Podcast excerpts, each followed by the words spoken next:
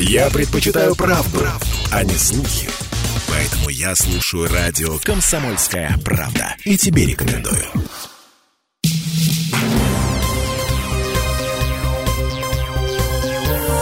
Темы дня.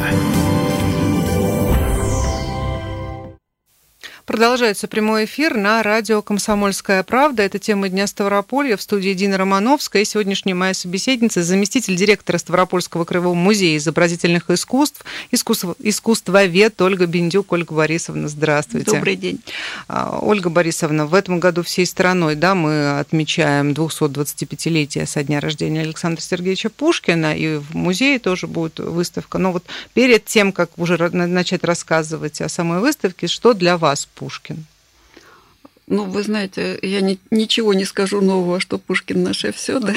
Для меня Пушкин это прежде всего язык русский язык очень красивый, очень поэтичный.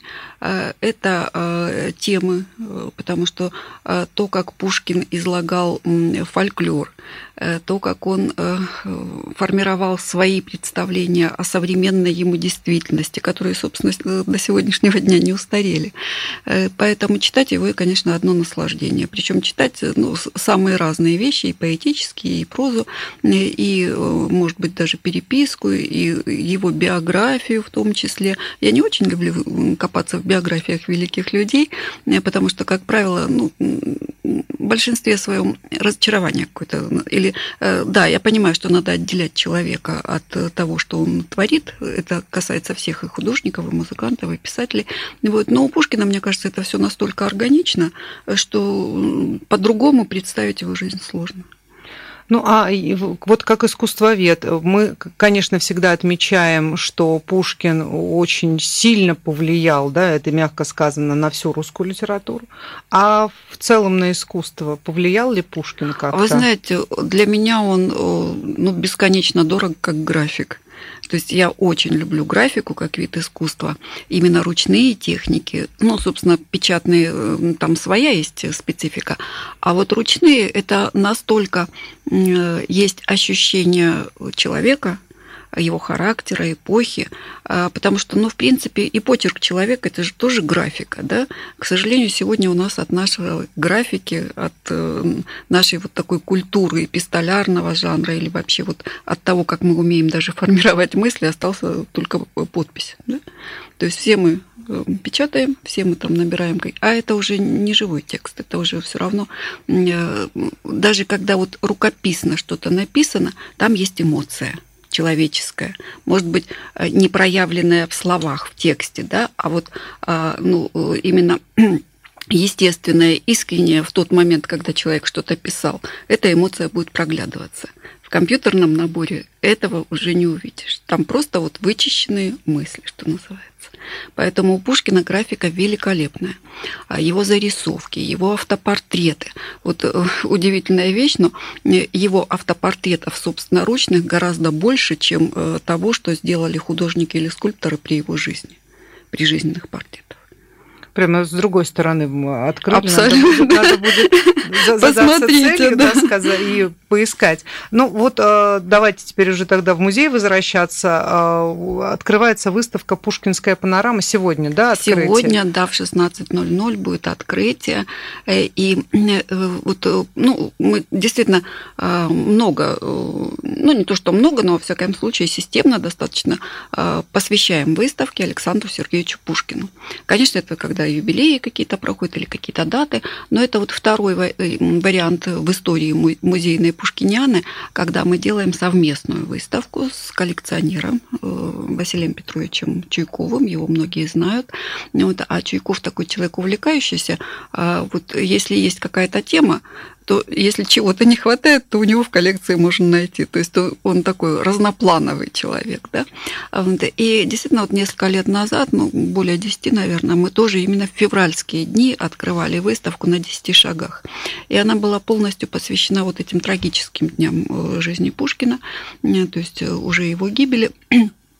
А э, другие выставки были, конечно, уже в преддверии там, 6 июня, скажем, э, юбилейные его выставки, где мы рассказывали о, о э, путешествиях Пушкина, о местах с ним связанных, начиная там от предместья Петербурга, где он учился, и заканчивая ну, буквально вот этим путешествием в Арзрум. Наши произведения могут прям проиллюстрировать да, места, где перемещался да, да. Пушкин. И вот в этом году мы вновь вернулись к тому, чтобы сделать совместную такую выставку. Поэтому она будет состоять из двух э, разделов. Один раздел будет представлять э, частично, конечно, всю коллекцию невозможно поместить э, Чуйкова, которая посвящена или в которой имеется тема Пушкина, но это вот часть его коллекции. И часть произведений из наших фондов, которые тоже относятся напрямую вообще к Пушкину. Это иллюстрации к его произведениям. Это декорации к театральным постановкам а, по произведениям Пушкина. А, это образ Пушкина. И здесь у нас э, и ставропольские художники, и московские художники, а, ну, то есть самые разные люди. А какая будет участие. доля работ ставропольских художников? Ну, к сожалению, не очень большая, но зато э, очень региональная, можно сказать. Совершенно замечательное полотно Олега Константиновича Урюпина, заслуженного художника России из Кисловодского, художника, ушедшего из жизни.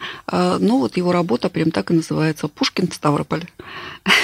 И работа Виктора Ивановича Иванова. В этом году ему 70, э, мы юбилей будем его отмечать. А, и вот портрет Пушкина «Болдинская осень», очень такой лиричный, романтичный, а, такой, ну, красивый портрет, он представлен в экспозиции. Работы э, такого художника, который и искусствоведа, который большую часть жизни прожил в Элисте, э, но вот с конца прошлого столетия он э, здесь живет, в Ставрополе, здесь его семья живет. Э, и э, он тоже иллюстратор, проиллюстрировал Евгения Онегина. А, за что вот в свое время получил даже премию в, в Элистин, от Элистинского издательства, где издавалась эта серия. А, вот, э, ну, собственно, наверное, э, еще один художник есть, но он тоже, скажем так, не совсем ставропольский сегодня. А, Юрий Александрович Орлов, народный художник России, сегодня он живет в Москве, но родился здесь в Ставрополе и закончил э, училище художественное Ставропольское. Вот его небольшой большие этюды, очень красивые такие, эм, э, в масляной живописи. Это именно пушкинские места. Это Михайловская, Пушкиногорье. Это вот э, такие. То есть вот образ Пушкина у нас с разных э, сторон будет. Выставка может быть и не, так, не столь масштабная, как мы делали из своих фондов. А, но, тем не менее, она очень э, ну, хорошо ложится на биографию Пушкина и представляет основное его творчество. И здесь, конечно, нам помог цикл графический, э, это Пушкиниана, э, известного, ну, замечательного совершенно художника российского, московского Виталия Николаевича Горяева. И это народный художник России. Он много занимался Пушкиным, это его была тема. Поэтому среди работ графических а это литографии. Автолитографии, цветные, черно-белые. Там есть и такие символические портреты Пушкина, когда Пушкин, ну, прям в образе своих героев, скажем, да, есть какие-то иллюстрации. А, и вот 17 э, работ этого художника, которые в свое время музей а, приобрел уже после его смерти, благодаря его сыну, благодаря Министерству культуры России. Этот цикл сегодня в наших фондах находится. Что ожидает посетителей вот на открытии? Что там будет? Ну, открытие, как правило, это, конечно, такая вещь торжественная, несколько официальная. Ну, мы постараемся сделать, чтобы она прошла тепло. Э, конечно, это будет прежде всего и встреча с коллекционером, который будет рассказывать о своей коллекции. Это будут и музыкальные какие-то вещи которые связаны с темой Пушкина, ну, во всяком случае, свиридовские вещи прозвучат. Э, поговорим о Пушкине, вспомним, э, поговорим о том, как он был связан со Ставрополем, потому что у нас есть еще и видео презентации, э, когда мы свою коллекцию, вот Горяевский цикл, цикл Ивана Григорьевича Ковалева, его Онегина, ну, прямо переложили и на историю Ставрополя, и, в общем-то, на ту музыку, которая привычна, когда мы говорим о Евгении Онегине, если говорить о ее ее постановки. И вот самое интересное, что Онегин там даже был задуман где-то в Ставрополе. Да-да-да, я про это тоже читала, что, может быть, если бы не поездка его сюда, да, то и Онегина да. Ну, мало ли, сейчас сложно говорить, там, что если бы, если бы не это. Но, тем не менее, мы можем достаточно основательно говорить о том, что и этот великий роман тоже как-то отобразился или появился благодаря Ставрополю, благодаря вот, вот этой поездке, может быть, невольной поездки Пушкина сюда на Кавказ. Но, тем не менее, сегодня мы об этом тоже будем говорить. А, давайте я еще раз напомню, что сегодня в 16.00 16 да. в здании Музея изобразительных искусств. На Карла Маркса, это наш художественно-этнографический отдел. А, мы, ну вот, может быть, специально отдаем его всегда вот под такие э, выставки, потому что предполагаем, что э, выставка будет посещаться прежде всего школьниками, молодежью, э, и работать это там будет до 6 июня. То есть у нас вот это вот второе... То есть от дуэли до рождения, Совершенно да, верно. То есть второе полугодие учебного года у нас полностью Пушкин. А вот следующий год учебный, э, но календарный, это год Лермонтова. Ах, у нас вот будет. так вы решили да, поделить. Поделить между поэтами. Ну, давайте чуть-чуть больше о Пушкинском Ставрополе поговорим в следующей части программы. Давайте на несколько минут прервемся, далее продолжим.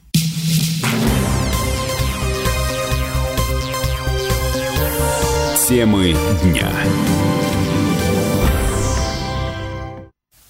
Продолжается прямой эфир на радио «Комсомольская правда». Это тема Дня Ставрополья в студии Дина Романовская. И сегодня а, вместе со мной здесь заместитель директора Ставропольского краевого музея изобразительных искусств, искусствовед Ольга Бендюк. Ольга Борисовна, давайте напомним нашим слушателям, что мы говорим а, о Пушкине, о том, что музей а, сегодня открывает, открывает да, выставку, выставку. «Пушкинская панорама». Это будет в здании на Карла Маркса. Совершенно верно. Вот, но вот а... недалеко от тех исторических мест, где Пушкин бывал. Вот, кстати, да, вот что, что, что может человек, который вдруг не знает пушкинских мест в Ставрополе, куда ему взор свой обратить? Прийти в музей, посмотреть выставку Э, и, конечно, обратиться э, к профессиональным экскурсоводам, э, прежде всего из Краеведческого музея, которые помогут сориентироваться. Ну, конечно, может быть, на сайтах можно это все сегодня узнать, но, тем не менее, живой голос, мне кажется, это гораздо приятнее и живое общение. Поэтому обратиться в Краеведческий музей – и узнать, а, где же у нас э, места, связанные с Пушкиным, да, потому что, вот, э, конечно, э, город все-таки исторически, он играл заметную роль, скажем, в культурной, в военной политике России, Российской империи и начала, и середины XIX столетия, поэтому нам есть чем гордиться событиями, людьми, которые здесь бывали, но, к сожалению, вот подлинных мест, мест, а, где можно с уверенностью сказать, что вот здесь вот э, шел Пушкин, здесь сидел э, Толстой, здесь, э, может быть, там куражился Лермонтов или лечился, не знаю. Остается все меньше и меньше. Знаете, у нас город превращается, здесь стоял, здесь сидел, здесь что-то было, здесь находилось, вот какой-то город табличек. Вот. И не всегда эти таблички правомерные, не всегда есть уверенность, что это так. Вот меня большое смущение, конечно, особенно деревья приводят, когда там под этим деревом сидел Лев Толстой. А, но, тем не менее, а, конечно, есть памятные места, и это центральная часть города, историческая часть. Но нужно понимать, что в XIX веке Ставрополь как раз-таки вот этот пятачок и занимал, там, скажем, а, от э, нынешней площади Ленина до э, вот э, Тифлисской заставы, Тифлисских ворот. И, конечно, Пушкин, который проезжал дальше, через Ставрополь, э, он не мог миновать нашу центральную эту улицу сегодняшнюю, э, проспект Карла Маркса. Так или иначе, его взор влево-вправо устремлялся. устремлялся, совершенно верно. Э, поэтому можно сказать, что да, когда-то вот под этим асфальтом сегодняшним лежат те мостовые, где был Пушкин. Вот тот памятник, который сегодня установлен на проспекте Карла Маркса, где когда-то находилась застава, да, почтовая станция, где меняли лошадей, где отмечали почтовые грамоты, чтобы иметь право э, выезжать из России, там, отмечаться как-то. Э, это связано с Пушкиным. Вот памятник, конечно, он стоит как бы на том историческом историческом месте, все здесь, в общем-то, заканчивалась Российская империя официальная, да, и дальше Пушкин ехал туда, вот за Кавказье, минуя Тифлисскую заставу, вот, и отправлялся уже в другие путешествия. Почему решили так поделить в музее полгода до, до 6 июня Пушкин, а дальше Лермонтов. Два поэта. Два поэта. Ну, они два юбиляра, да, действительно да. у нас. Улица Пушкина и Лермонтова, два поэта. Вот в этом году они у нас в музее встретятся действительно, потому что это следующий поэт, великий русский поэт, наш соотечественник, который а, много времени провел здесь на Кавказе и в Ставрополе в том числе и с ним тоже связаны э, всевозможные э, места, отмеченные и не отмеченные, фантазийные и реальные. Да? А вот. Э, и следующие полгодия или новый учебный год у нас начнется с Лермонтова. А что сейчас можно, вот помимо выставки а, «Пушкинская панорама», которая открывается угу. сегодня, напомню еще раз, 16... 16.00, вход свободный, хорошая программа будет. Надо, надо сделать все возможное, чтобы попасть туда. Конечно. И сегодня, ну и в течение полугода будет. Полугода а будет. что в других э, э, филиалах, так скажем, да? Ну что или вообще... в основных зданиях. Да, да в основных в зданиях. А вы знаете, у музея очень разнообразная выставочная программа на этот год, потому что а, мы всегда живем вот по тем направлениям, направлениям или по тем датам, которые, ну, как бы и являются общественно значимыми для России, да, объявлены. Вот в этом году президент нам объявил год э, семьи. Э, наш министр культуры России любимого объявила нам год Китая.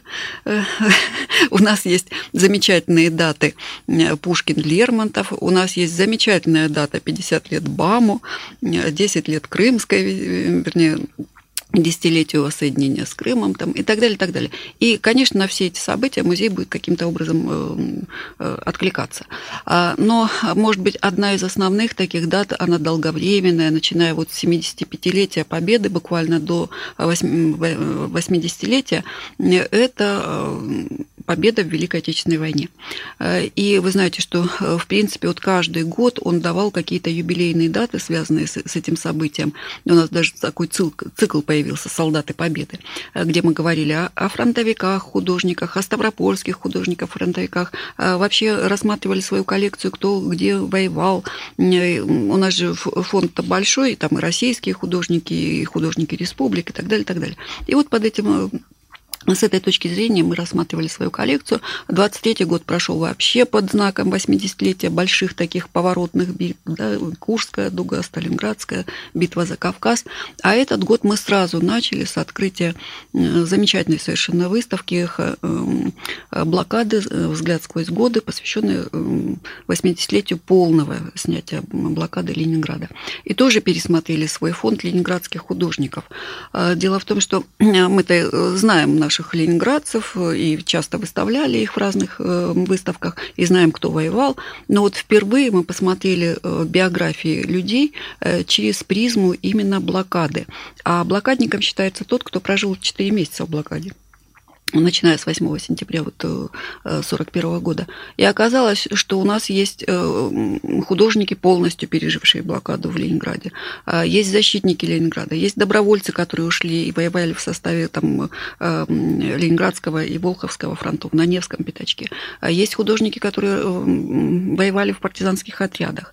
Те, кто работал на агитационном фронте, то есть занимался плакатами, зарисовками, выставками, занимался зарисовками выставками города, музеев, помогал в эвакуации культурных ценностей, музеев, библиотек, архивов. У нас есть э, люди, которые родились в блокаду. Вот Ольга Биантовская, она буквально родилась 17 э, сентября, блокада уже началась. И ее уже только в начале 42 года вывезли из блокады. Э, то есть под таким, конечно, ключом мы никогда не смотрели эти коллекции, эти биографии. И Э, вот э, многие работы, они э, выполнены уже художниками, конечно, в послевоенный период, и не совсем, может быть, отражают именно тему блокады, но мы как раз-таки постарались, чтобы через биографии этих людей, то, как повлияла на них блокада, что с ними дальше было, показать их работы. Поэтому каждую работу, представленную в, в, на выставке, а это 77 произведений, мы еще сопроводили биографической, очень такой подробной биографической биографической справкой художников. У нас есть среди этих 61 автора три человека, которые связаны с культурой Ставрополя, с историей Ставрополя. Это художники Лищенко – Дмитрий Антонович, который э, относится к поколению дореволюционных художников, э, он был направлен сюда в э, город губернский после окончания Киевского художественного училища в 1911 году и приехал преподавать рисование и черчение в таких вот духовных и светских учебных заведениях. И в том числе он занимался открытием студий, организацией выставок и преподавал в учительском институте, который был здесь открыт. Ну, в 20-е годы институт был реорганизован, и он с семьей уехал э, в Петроград тогда. Э, но, тем не менее, в 26 году прислал несколько своих работ Ставропольского цикла сюда, в Ставрополь. Он умрет э, от голода в 42 году в блокадном Ленинграде. Еще два имени. Это Владимир Кузьмич Турбасов. Он будет эвакуирован сюда – во время блокады в 1942 году, а потом попадет в оккупацию. То есть тоже судьба, и он здесь будет до 1946 года оставаться. Но уж Бендик Борис Альбертович, э, тоже эвакуированный в марте 1942 года, лечиться сюда, тоже окажется в оккупации, но он свою жизнь, если Турбасов вернется в Ленинград, то Бендик останется здесь, в городе, он основатель нашего музея, э, он основатель детской художественной школы, которая в этом году отмечает свое 60-летие. Он организовывал галерею Гречишкина. Э, он преподавал, стал первым преподавателем истории искусства в открывшемся художественном училище и так далее, и так далее. То есть совершенно замечательные имена. Ну, я думаю, стоит идти и смотреть. Спасибо большое. Я напомню, заместитель директора Ставропольского краевого музея изобразительных искусств Ольга Бендюк, искусствовед, была э, с нами в студии. Приходите все в музей, организовывайте свой досуг. Это были темы Дня Ставрополя. Я Дина Нурмановская. Прощаюсь с вами. Темы дня.